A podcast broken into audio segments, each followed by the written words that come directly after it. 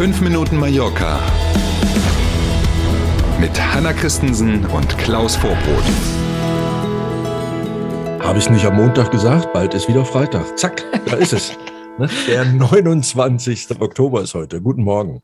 Versprochen ist versprochen. Schönen guten Morgen. Obst und Gemüse von der Insel bekommt ein eigenes Gütesiegel. Som Payesos de Mallorca ist der Name. Und dazu haben sich vier der großen Obst- und Gemüseerzeuger auf der Insel zusammengeschlossen und dieses gemeinsame Gütesiegel entwickelt.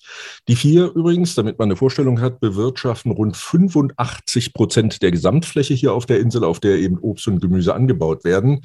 Das sind etwas mehr als 900 Hektar, 913 ganz genau. Davon sind 521 Hektar, ne, also etwas mehr als die Hälfte, schon als ökologische Flächen eingestuft und zertifiziert.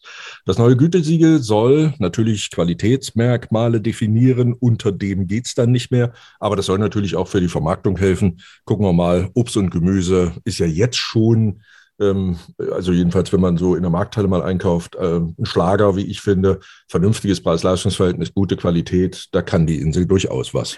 Ja, und von der Qualität und auch wegen Nachhaltigkeit. Ne? Ja. Wer Kilometer ja. Zero kaufen äh, möchte, hat es ganz klar hm, mit dem genau. Siegel. Gute Sache. Mhm. Wer auf Mallorca eine Immobilie hat, hat eventuell Grund zur Freude, denn die Wertzuwachssteuer plus Valia ist verfassungswidrig das Verfassungsgericht hat offenbar ne, jetzt nochmal ordentlich Gas gegeben, ein paar Themen ja. abgearbeitet, hat man irgendwie Am, das Gefühl. Arbeiten fleißig. Ja, ja, ja. Vielleicht ist da jetzt schon irgendwie Gas geben, das Jahr ist bald rum oder sowas, man weiß es nicht. Versuchen wir dieses komplexe Thema mal in Kurzform ähm, zu erklären. Also nehmen wir mal an, vor zehn Jahren hätte man hier ein Haus gekauft und will das jetzt wieder verkaufen. Dann kommt die Finanzbehörde und ermittelt einen Wertzuwachs in der Zeit zwischen ich habe gekauft und jetzt ich will wieder verkaufen. Auf diesen Wertzuwachs wird dann eine Steuer fällig.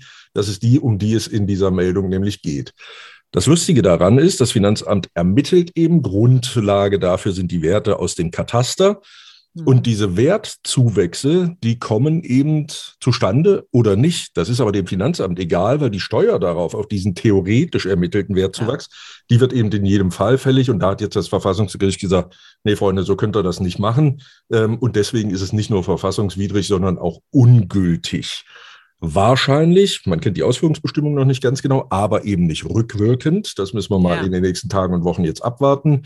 Aber während sich die Immobilienbesitzer möglicherweise freuen, mindestens die, die ab jetzt dann was verkaufen, was sie irgendwann mal gekauft haben, weinen im wahrsten Wortsinne die Rathäuser, weil natürlich ja. ordentlicher Teil des Geldes in die Kommune gegangen ist. Wenn wir das nur mal mit der Stadt Palma als ein Beispiel nehmen, dann fehlen der Stadt Palma, wenn es diese Steuern nicht mehr gibt, im Jahr 25 Millionen Euro. Das ist ein ganz schöner Haufen Geld, macht aber nichts. Wenn das Verfassungsgericht sagt, geht so nicht, dann geht es eben so nicht. Und dann muss sich die Stadt Palma einen Kopf machen und jetzt krähen alle Rathäuser schon und rufen, da muss jetzt aber mal ein Ausgleich her und Herr Sanchez ist gefragt und überhaupt gucken wir mal, wie das weitergeht. Ja, ungefähr sechs Prozent sagen die im Durchschnitt, weil jede Gemeinde hat natürlich die Werte anders äh, zusammengestrickt. Ne? Ja. Aber auf alle Fälle schon in den Krisenjahren 2008, 2012 so ungefähr war das Thema ja sehr brisant, äh, weil eben viele Immobilienbesitzer Werte verloren haben und trotzdem diese, diese Steuer fällig war. Ne? Und juristisch ja auch nicht ganz neu. Da gab es ja so ein paar Warnschüsse, wenn man das heute so nennen will, dass vereinzelt ein Gericht hier und da schon mal gesagt hat, nee, Freunde, das kann aber eigentlich nicht genau.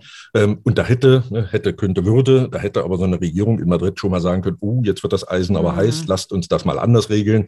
Tja. Ist nicht passiert. Promi-Zuwachs auf Mallorca. Jan Hofer wohnt jetzt in Palma. Yay! Einen festen Zweitwohnsitz äh, haben seine Frau und er sich jetzt gegönnt, und zwar in Palma, und zwar relativ weit vorne mit Blick auf den Hafen. Der Sohn ist in der internationalen Schule eingeschult worden. Das meldet die Bildzeitung in Deutschland. Ähm, für die Herrschaften, die jetzt kurz überlegen, Jan Hofer, Jan Hofer, der war mal Chefsprecher der Tagesschau im ersten deutschen Fernsehen und seit Sommer diesen Jahres ist er bei RTL und moderiert da so ein wöchentliches Nachrichtenmagazin durfte ihn mal kennenlernen, ganz sympathischer Zeitgenosse, muss man wirklich sagen. Wir sind beim Wetter. Heute ist es wohl überwiegend wolkig und die Sonne gibt es nur ab und zu zu sehen. Auch am Wochenende bleibt es herbstlich mit Wind, Wolken und Regenschauern. Temperaturen heute bei 22 Grad, am Wochenende dann wieder bis zu 24 Grad. Na dann. Scary Wochenende steht bevor. Nicht nur das, sondern auch noch ein langes. Am Montag ist hier nationaler Feiertag. Das heißt also, ganz Spanien macht ein langes Wochenende. Wir schicken schon mal Grüße in die österreichische Hauptstadt oder wie wir sagen, Halloween. In diesem Sinne ein schönes Wochenende und dann bis Montag, trotz des Feiertags, sind wir da wieder da. Machen Sie es gut, schönes Wochenende bis Montag um sieben. Tschüss.